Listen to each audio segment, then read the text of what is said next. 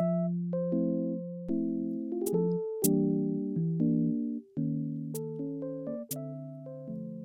さんこんばんは、マースです。今日も聞いていただきありがとうございます。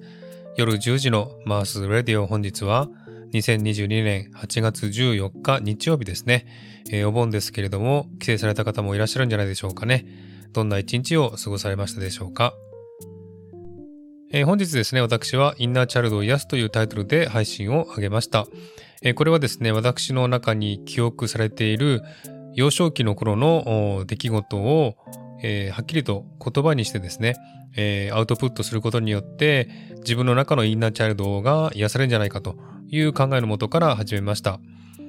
で、えー、ですね、今日は聞いていただけましたでしょうか？今日は幼稚園の頃のね、お話をしましたが、これからまた小学生、中学生、高校の時のですね、お話もしていきたいと思っています。で、その後ですね、えー、エルさんのですね、えー、カードリーディングを受けてきました。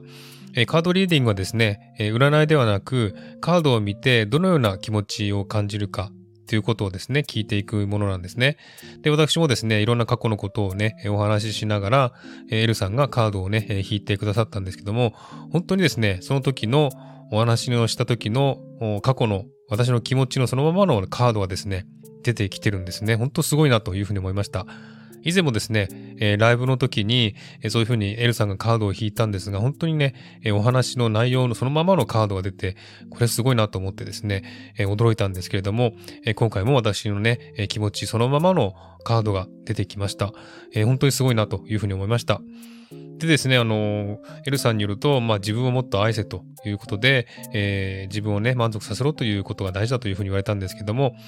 えー、私は小さい頃からね、えー、苦労してますので、えその時の、え子供のね、え私に対して、これから私は、えいい運勢が来るんだぞって言ってあげてくださいって言われたんですね。で、その時、私が、えちょうど今日からですね、インナーチャイルドを癒すというタイトルで、えー、配信を上げたんですよって言ったらですね、すごく驚かれてですね、えー、すごく鳥肌が立ったというふうに言ってらっしゃいました。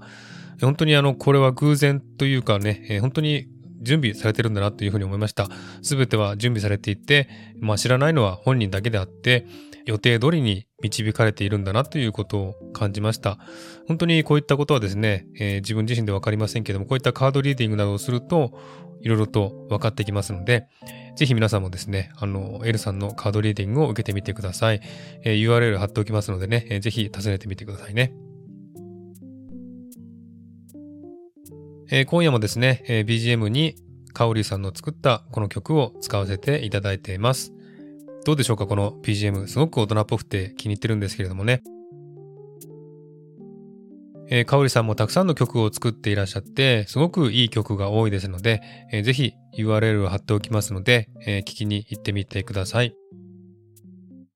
えー、ということで今日はですね、インナーチャイルドの配信をして、そしてエルさんにカードリーディングをしていただいて、えー、とても内面が変わってきたのかなという感じがします。やはりこういったあのカードリーディングを受けるということで、やはり何かしら変化が起きてきてるんだなというのを感じます。急激な変化はありませんけれども、えー、小さな変化が少しずつ重なって、だんだんと変わってきてるんだなというのを感じています。えー、どうぞ皆さんもですね、えー、こういったカードリーディングなどを通じて自分の変化とか、そういったものをですね、感じていただければいいんじゃないかなというふうに思いました。はい。ということで今日はですね、この辺で終わりにしたいと思います。今日も聞いていただきありがとうございました。ではまた次回お会いしましょう。お相手はマースでした。Have a good night.